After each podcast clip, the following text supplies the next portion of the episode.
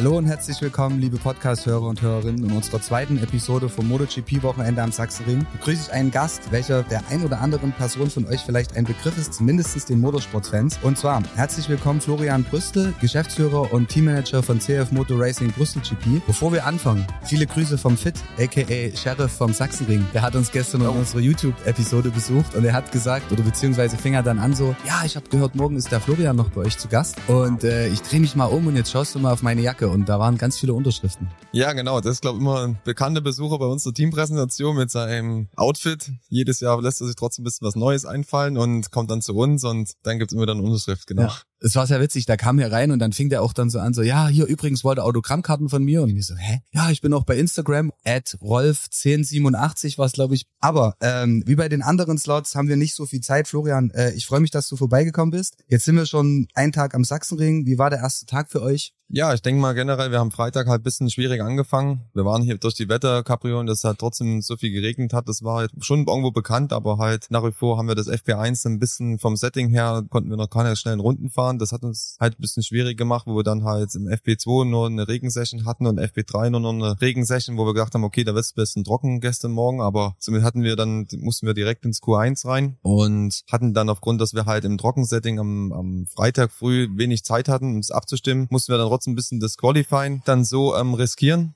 im Q1 und mit das Joel halt im Q1 geblieben und dann äh, Xavi zum Glück da in der letzten Runde noch ins Q2 gerutscht und somit starten wir heute von 11 und 18. Wir sind noch eine Position davon gerückt wegen einer anderen Versetzung und mal schauen, was jetzt geht. Aber in der Moto 3, man kennt, das ist ein spannendes Rennen und ich denke, da gibt's wieder viele Fights und dann kommt man vielleicht schon nach vorne nach der ersten Runde. Hoffe ich mal, dass wir einen guten Start haben und dann nach der ersten Runde angreifen. Wir haben uns am Freitag gefragt, so gerade du sagst so, äh, was riskieren. Ähm, wechselt man sofort auf andere Bereifung, wenn es ein bisschen nass wird auf der Strecke oder ähm, sagt man, okay, nee, man bleibt trotzdem jetzt auf dem Setting, wie man es hat? Nee, schon. Also es gibt ein Trockensetting und dann halt für, für den Regen eine andere Abstimmung, wo wir das Bike auch nochmal komplett umbauen müssen. Und halt auch die Bereifung ist halt anders, da ganz normal Regenreifen halt. Und somit ist es halt auch schade dieses Jahr vom einfach von dem ganzen Programm. Man merkt dieses Jahr jetzt normalerweise letztes Jahr kann ich gar nicht jetzt zu euch kommen, weil wir einfach Warm-up haben. Jetzt ist Sonntag irgendwie morgens geht's ewig spät erst los mit unseren Rennen. Gut, es ist davor noch ein bisschen Programm MotoGP Warm-up, aber uns wurde halt auch viel Zeit gestrichen als Moto 3 Team mhm. und somit fehlen uns schon manchmal Sessions, die halt einfach da wichtig sind halt, um einfach noch mehr zu testen halt. Macht sich das bemerkbar trotzdem, gerade auch so für die oder wie ist die Stimmung generell so im Team an so einem Wochenende? Ja, das ist ist Heim Grand Prix.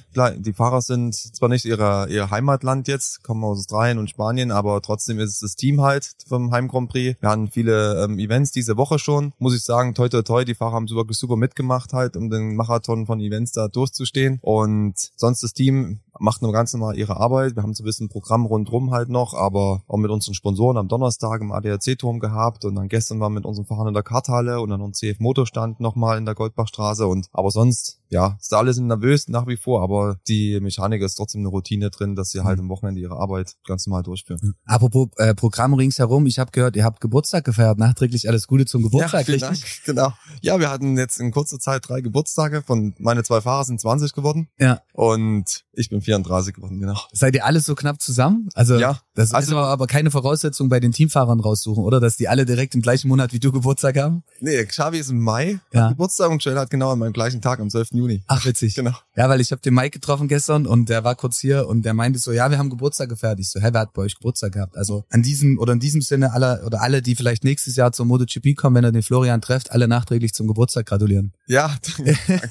Nee, aber sonst bei uns muss man sagen, gut, das hat weniger damit zu tun, dass wir Fahrer nach irgendwo einen Geburtstagen raussuchen, ja. schon nach der Leistung, aber es ist schon spannend, weil in 2018 mit Marco Bezzecchi, der hatte die 12, das ist mein Geburtstag und dann der Joel hat auch am 12. Juni, ja gut, er hat jetzt die 66, am Ende gibt's auch 12 und somit gibt es immer ein schönes Bild halt dann zusammen. Ja. Mhm. Okay, Team raussuchen, ähm, vielleicht für die in der Community, die jetzt zuhören, die euch nicht kennen oder die vielleicht jetzt nicht so krass im Motorsport sind, was macht ihr bei Brüssel GP eigentlich? Ja gut, bei uns ähm, Brüssel GP sind wir seit 2016, mhm. sind wir hier in der Motorrad-WM, sind halt in der Moto 3-Klasse, ist die kleinste Klasse, 250 Kubik, gehen wir da an den Start und machen das jetzt schon, ja, wirklich einige Jahre, hatten halt einen, klar, trotzdem einen schwierigen Start. Wir sind mit Mahindra gestartet, bei Peugeot, wo wir, waren wir Werksteam, dann sind wir auf KTM 2018, mhm. 2018 war unser erfolgreichstes Jahr mit Marco Bezzecchi, der jetzt eine MotoGP auch erfolgreich fährt, waren wir WM Dritter, hatten drei Siege und sechs Podien in dem Jahr und dann war es schon ein bisschen durchwachsen 2019 und dann 20 und 21 hatten wir halt durch Corona halt auch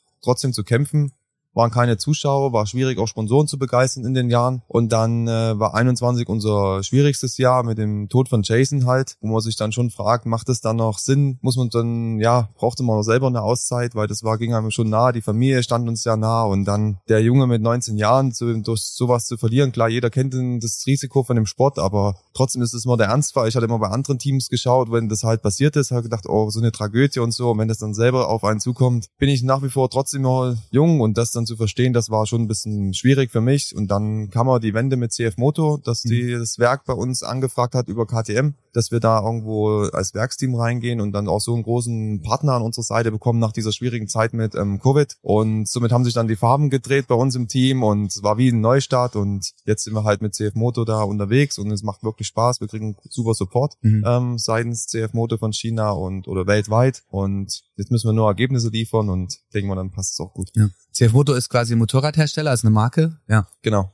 Ja, die ist noch nicht so etabliert. Momentan ist CF Moto stark im ATV-Bereich, also mehr ähm, Vierrad, was Quads betrifft, oder mhm. Side by Sides. Und im Motorrad, im Motorräder, es gehen sie halt momentan mehr und mehr in den Markt rein, bringen mehr und mehr äh, Modelle. Und ich denke mal, in Europa wollen sie sich auch mehr platzieren. Deswegen auch der Einstieg in die MotoGP als Plattform, um halt die Motorräder dann halt auch weltweit den Markt ähm, zu bekommen oder zu verkaufen. Und trotzdem ist es nicht irgendwo eine No-Name-Marke, also mhm. ist schon mehr und mehr bekannt. Ich kannte sie davor auch wenig, und jetzt nimmt man sie mehr und mehr wahr. Wenn man einen Quad sieht, guckt man direkt drauf. Wenn man ein mhm. Motorrad sieht, schaut man direkt drauf. Und man sieht dann schon den einen oder anderen, wer CHF Motor fährt, ja.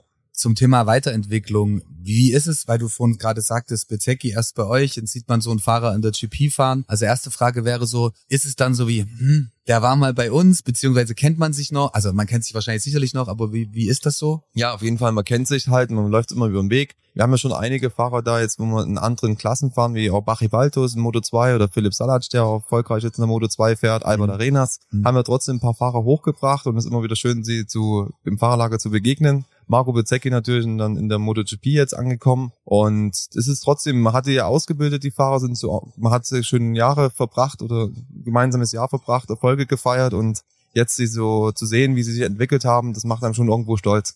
Aber es ist ja wahrscheinlich gerade im Motorsport auch dann oder in eurem Bereich auch Teil des, des Ganzen, oder? Also dass Fahrer auch wechseln. Ja. Oder sagst du, es gibt jetzt also wahrscheinlich so ein paar, die dann ewig auf ein und der gleichen Marke, auf dem gleichen Team bleiben, aber ansonsten ist es ja wahrscheinlich auch so ein. Nee, schon ein Wechsel. Ja, muss ja. schon sagen, es ist ein Wechsel. Man versucht eigentlich immer die Fahrer irgendwo zwei Jahre zu bekommen. Mhm. Das sind eigentlich so die Verträge, dass man die zwei Jahre macht. Ein Jahr, wo man einfach gemeinsam arbeitet, weil dann im zweiten Jahr, wenn man sich dann da irgendwo trennt, dann geht es eigentlich ja schon in Mitte des Jahres dann los mit den Managern. Dann kriegen die Fahrer das trotzdem ein bisschen mit, was so, was so läuft. Es laufen Gerüchte und so weiter. Und dann macht die Fahrer schon nervös. Und dann ist immer so den Rest der Saison mit den Fahrern zu arbeiten. Wenn er beim anderen Team vielleicht unterschrieben hat, ist dann schon schwer, da irgendwo, dass er dann einen klaren Kopf behält und noch die Ergebnisse zu Ende fährt. Weil natürlich immer die Zukunft für die Fahrer ungewiss ist. Was mhm. kommt auf sie zu und so weiter. Das ist, und trotzdem sind sie ja junge Kerle. Mhm. Bei uns vor allen Dingen der Moto 3. Wir sind halt nur mal die Einsteigerklasse. Und das ist halt einmal die Fahrer wechseln nach oben, genauso wie auch die Mechaniker. Viele sind jetzt bei uns trotzdem ein paar Jahre schon fest. Aber wenn es eine Möglichkeit gibt, im Moto 2 Team oder MotoGP Team zu arbeiten, dann kann man nichts machen. Dann werden die trotzdem ihre Chance nutzen oder Mechaniker zu einem Team gehen, wo schnellere Fahrer fahren noch, um Erfolge zu feiern, weil trotzdem sind ja die ganzen, die im Fahrerlager sind, sind mit Leidenschaft dabei.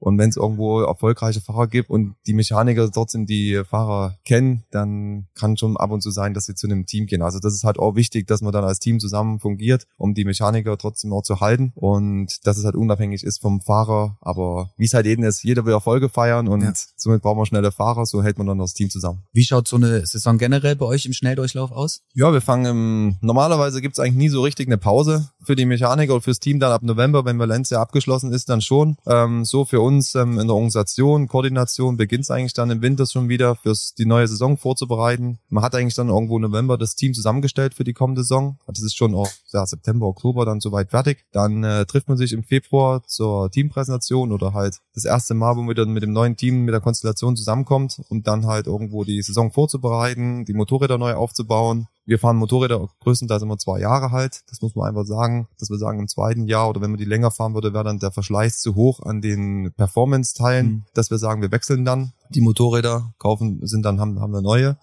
Und dann geht's rein die Saison, dann haben wir die ersten Saisontests da, meistens in Südspanien, weil es vom Wetter her einfach dann schon gut ist, dass wir auch gut testen können, gute Bedingungen haben. Mhm. Und dann geht's halt in die Saison Der Kalender ist sehr, sehr voll geworden. Wir haben nur noch, ich glaube, zehn Überseerennen haben wir und nur noch elf Europarennen. Das muss man schon irgendwo sagen. Früher waren es mehr Europarennen. Also von den Übersee. insgesamt 20 ist fast die Hälfte in hm, Übersee. Ja. Genau. Ja. Das hat sich schon gedreht, aber man sieht da, wo der Markt von Motorrädern aktuell ist. Das ist schon sehr am asiatischen Raum vertreten. Mhm. Somit sind wir mehr und mehr in Asien, haben dann irgendwo fünf, sechs Wochen verbleiben wir jetzt ähm, Richtung September, Oktober November in Asien halt. Und ja, so läuft die Saison dann durch. Dann ist immer das Highlight hier am Sachsenring. Dann haben wir Sommerpause nochmal im, im Juli und dann gehen die Fahrerdiskussionen los. Dann das neue Team aufbauen fürs, für die kommende Saison. Ja, und dann ist ein Jahr relativ schnell vorbei. Hm. Hast gerade angesprochen, Sachsenring. Wie ist das für euch so nach den Überseerennen oder nach den Rennen, die weiter weg sind, halt genau hier am, am Sachsenring dann das, den Grand Prix an den Start zu gehen? Ja, ich finde es trotzdem, muss man sagen, hier für die Region, für uns ist es trotzdem, als Team ist sicher ein wichtiger Grand Prix, aber ich denke auch für die Region, dass ähm, die ganze Welt hier auf die Region schaut, das ist mal, das wird man immer bewusst, wenn man halt in anderen Ländern geht, wenn man nach Amerika oder nach Asien oder in anderen europäischen Ländern gehen und da den Grand Prix haben, wenn man die Reisende auf sich nimmt, ob wir hier nach das CF Moto halt so stark vertreten ist und kommt hier nach Deutschland für den Sachsenring, für uns als trotzdem als kleines Team das ist schon eine hohe Begeisterung da und das dann hier in, ja, in meiner Heimat, meine Familie, Freunde hier alle drumherum und dass dann halt auch das ganze Fahrerlager dann auf einen. Wir hatten dann am Freitag noch ein bisschen Afterwork-Party bei uns in der Hospi und mhm da kennen wir den einen oder anderen, der dann vom Fahrerlager vorbeikommt und dann viele auch fragen, dass der, die Werkstatt direkt hier am Sachsenring ist und das alles rundherum ist. Das macht einem schon irgendwo stolz und da freue ich mich eigentlich auch jedes Jahr. Es ist viel Arbeit, viel Stress an so einem Wochenende. Man hat dann immer wenig davon, aber wenn man so die Begeisterung sieht von Fans, die unser Team trotzdem da bejubeln und so oder Mitarbeiter von unseren Speditionen, da macht einen schon stolz, dass wir dann hier immer den Grand Prix dann haben. Statt woanders jetzt. Aber ihr seid ja wahrscheinlich eins der wenigen Teams, die so nah auch quasi an der Strecke in dem Land auch lokalisiert hm, sind, oder? Genau, das wird uns oft gefragt, aber das hat sich halt gut ergeben halt und ja. ich denke mal, das ist auch wichtig, dass wir halt direkt am Sachsenring sind. Wir haben auch die Sachsenring Edition jetzt dieses Jahr mit T-Shirt und Caps nochmal gestern in der Karthalle präsentiert, mhm. haben heute fahren ein spezielles Design nochmal zum Rennen. Das ist natürlich immer viel mehr Aufwand, viel. Organisation dazu, aber wir machen das für unsere heimischen Fans, weil wir einfach stolz sind. Und ich denke, wenn man gestern schon die Tribüne angeschaut hat, sind da echt viele Leute da. Und da muss man schon sagen, anderen Grand Prix nach Covid, wenn man da so die Zuschauerzahlen sieht, da bin ich echt froh, dass hier am Sachsenring nach wie vor so viel kommen, weil das macht es auch gegenüber Donner oder den Veranstalter oder die ganze Organisation natürlich echt super, dass man dann so eine Begeisterung noch sieht von Motorradrennsport. Ja. Falls jetzt jemand sagt so, hey, T-Shirts, Cappies, wo gibt's die? Also Kann man die online irgendwo kaufen? Weil wahrscheinlich glaub, bei euch vor bei Ronny Leke über gpfoto.de. Ja. Viele Grüße an Ronny. Genau der hat es eigentlich so ein bisschen auch mit inszeniert mit dem Sachsenring Event ähm, GmbH und denke, da kann man sie auf jeden Fall erwerben, ja. Okay, okay. Andere Frage und zwar, äh, wir hatten mit Robert gesprochen im Podcast, Robert Don von der Sachsenring Event GmbH. Es gibt ja äh, eine Lizenz, das heißt Lizenz, oder? Bis 26 für, mhm. die, für, die, für die MotoGP am Sachsenring. Wie wichtig denkst du ist es, dass das Ganze auch bleibt, beziehungsweise dass das zurück oder erneut auch hier wieder stattfindet? Weil es ja schon du hast es angesprochen, es ist für die Region, die Fans. Mhm. Ist, hier ist halt einfach ein sehr besonderer Vibe. Ja, das muss man auf jeden Fall sagen. Also hier so ein bisschen so die, wenn es ähm, Motorradrennsport ist, dann ist es hier die Region, muss man sagen, von Deutschland. Finde ich nach wie vor, dass es hier die Region ist, was Motorradrennsport ausmacht, was auch die Geschichte vom Sachsenring ausmacht und alle pilgern hierher. Da, das sieht man ja, wenn dann halt ähm, Richtung Donnerstag, Freitag, wenn der Angerberg sich langsam füllt ja. und die Goldbachstraße füllt, ist halt echt ein schönes Gefühl. Ich hoffe, der bleibt lang hier, das Sachsenring weil nach wie vor denke ich, wenn man das so sieht, die Entwicklung auch, dass mhm. immer mehr Überseerennen dazukommen, fragen natürlich viele Länder an, die auch den Grand Prix ausführen wollen. Deswegen ist es aber, ich muss ehrlich sagen, von Robert Don und seiner Mannschaft, die machen das echt gut. Mhm. Die Organisation jetzt, ich denke da, das ist auch so halt, ähm, die Zuschauer sind da, die Zuschauerzahlen, das ist wichtig, denke ich mal, für den Veranstalter, dass sie kommen und wenn das so weiter fortgeführt wird, dass es dann auch weiterhin geht mit dem Sachsenring und das dann auch bleibt. Also für jeden, der jetzt da draußen sagt, okay, äh, ich habe mehr Lust bekommen oder will mehr wissen zum Thema Sachsenring, gerne in den Podcast mit Robert Don auch reinhören. Äh, Florian, was habt ihr euch für die kommenden Jahre vorgenommen? Direkt als Rennteam? Also aktuell sind eure Fahrer wahrscheinlich noch bis nächstes Jahr, wenn du sagst zwei Jahre Vertrag? Ja gut, wir haben dieses Jahr, wir haben immer eins plus eins. Ja. Wir haben mit Xavi jetzt sind wir im zweiten Jahr. Da müssen wir jetzt schauen, wie wir jetzt dann äh, weitergehen. Das, mhm. ist, das werden jetzt auch die nächsten Gespräche da anstehen. Und Joel ist jetzt im ersten Jahr. Und ja, unsere Ziele ist nach wie vor, wir waren dann 2018 schon nah dran an dem WM-Titel, haben lange Zeit die WM angeführt mit Marco haben es dann am Ende mit Platz drei beendet und dann ist trotzdem die Jahre, jetzt die letzten Jahre, man kämpft dann trotzdem irgendwo weiter und der WM-Titel ist nach wie vor die große Vision von, von mir, von unserem Team, mhm. das zu schaffen und ja, dann brauchen wir wieder schnelle Fahrer, muss schnelle Fahrer suchen, muss ja. da trotzdem die Teamstruktur irgendwo gut zusammen haben, dass man erfolgreich ist, nach außen halt und ich hoffe, dass man mit so einem Partner wie OCF Moto wir da trotzdem gut gerüstet sind, dass wir halt erstens dann die Marke noch mal steigern in Europa, da mehr und mehr auch zusammenarbeiten und dann auch die sportlichen Resultate kommen und vielleicht unsere Vision hoffentlich bald mal in Erfüllung geht. Na, es ist ja wahrscheinlich auch selbst bei euch in der Moto 3 so, dass auch die Qualität der Fahrer wahrscheinlich auch enger wird, oder? Also jetzt nicht so, dass du sagst, nächstes Jahr wird es so werden, dass es einfacher wird, in die Top 5 zu fahren oder Top 10 zu fahren. Also es kommt ja auch wahrscheinlich vom, vom Nachwuchs von neuen Fahrern immer bessere Fahrer nach kommen immer wieder, immer wieder kommen neue Rookies rein und die mhm. Rookies, das war früher vielleicht so, die Rookies hatten erst am Anfang oder erste Jahr schwierig. Da irgendwo sich zu etablieren, weil sie die Strecken vielleicht nicht kannten oder halt, ja, weil sie einfach die Erfahrung nicht hatten. Nur gut, und bei WM-Niveau natürlich nochmal viel schneller ist, wie jetzt ähm, spanische Meisterschaft oder Juniorenmeisterschaft oder Red Bull Rookies Cup. Aber jetzt merkt man in den letzten Jahren so, dass die Rookies natürlich recht relativ schnell schon dabei sind und mit vorn fahren können, weil man auch viel die Rookies halt neben erfahrenen Fahrer setzt in die Teams. Das mhm. ist oft auch so seitens auch vom Hersteller gewollt, dass man einen erfahrenen Fahrer hat und einen Jungfahrer, einen Rookie. Mhm. Und wenn die beiden zusammenarbeiten, dann wird der Rookie relativ auch schnell ähm, mit dabei sein. Und somit ist das Feld, kann man es echt schwer sagen. Das dann sind trotzdem alle so eng beieinander und das wird, denke ich mal, auch mehr und mehr werden halt ähm, in der Klasse, weil man einfach die Aktion noch braucht für die Zuschauer. Ja. Und ja, das ist schwierig dann weiter ähm, davon mit dabei zu sein, aber ich hoffe, dass wir dieses Jahr Top 5 mit dem Xavi auf jeden Fall beenden. Das ist ja. unser großes Ziel. Und dann werden wir sehen, was dann kommt. Okay. So, hey, äh, Florian, liebe Community, ihr hört es im Hintergrund. Ähm, es geht gerade los. Äh, ich danke dir für deine Zeit. Ähm, ja, alles Gute, maximale Erfolge die restliche Rennsaison und äh, eine abschließende Frage noch, bis die Jungs hier wiederkommen. Was würdest du mit einer Million Euro machen? Kurz und knapp. Uff, gute Frage. Klar, ich würde trotzdem in unserem Rennteam ja. da irgendwo ähm, investieren. Ich denke, ja, ähm, das weiter nach vorn zu bringen. Und das ist eigentlich so ein bisschen das Ziel. Aber die Frage ist schon spannend und kann da viel machen, denke ich. Und aber auch in Nachwuchsarbeit, das ist vielleicht auch ein wichtiger Punkt in Deutschland, ähm, das so anzulegen, dass wir auch ja. wieder einen deutschen Fahrer mehr in den Klassen haben, in der auf WM-Niveau. Das ist wichtig. Und ja, da auf jeden Fall. Das so irgendwo in dem Bereich wird es dann gehen. Okay, super Anlageobjekt. Äh, ganz kurz, wenn ihr zum Thema Nachwuchsarbeit was hören wollt, äh, gerne in den Podcast mit dem ADAC Sachsen reinhören. Ansonsten, Florian, wie gesagt, danke für deine Zeit. CF Moto Racing Brüssel GP auch bei Instagram und Facebook genau. wahrscheinlich. Genau. Ja. Website gerne reinschauen, folgen, genauso wie bei uns. Wir bedanken uns fürs Reinhören. Äh, hatten eine super schöne Zeit beim Sachsenring. An dieser Stelle auch nochmal äh, vielen Dank an Robert Dorn und sein Team. Und ja, ich würde sagen, bis bald. Schöne Saison und danke. Ja, vielen Dank auch für die Einladung sehr gerne. Bis dann.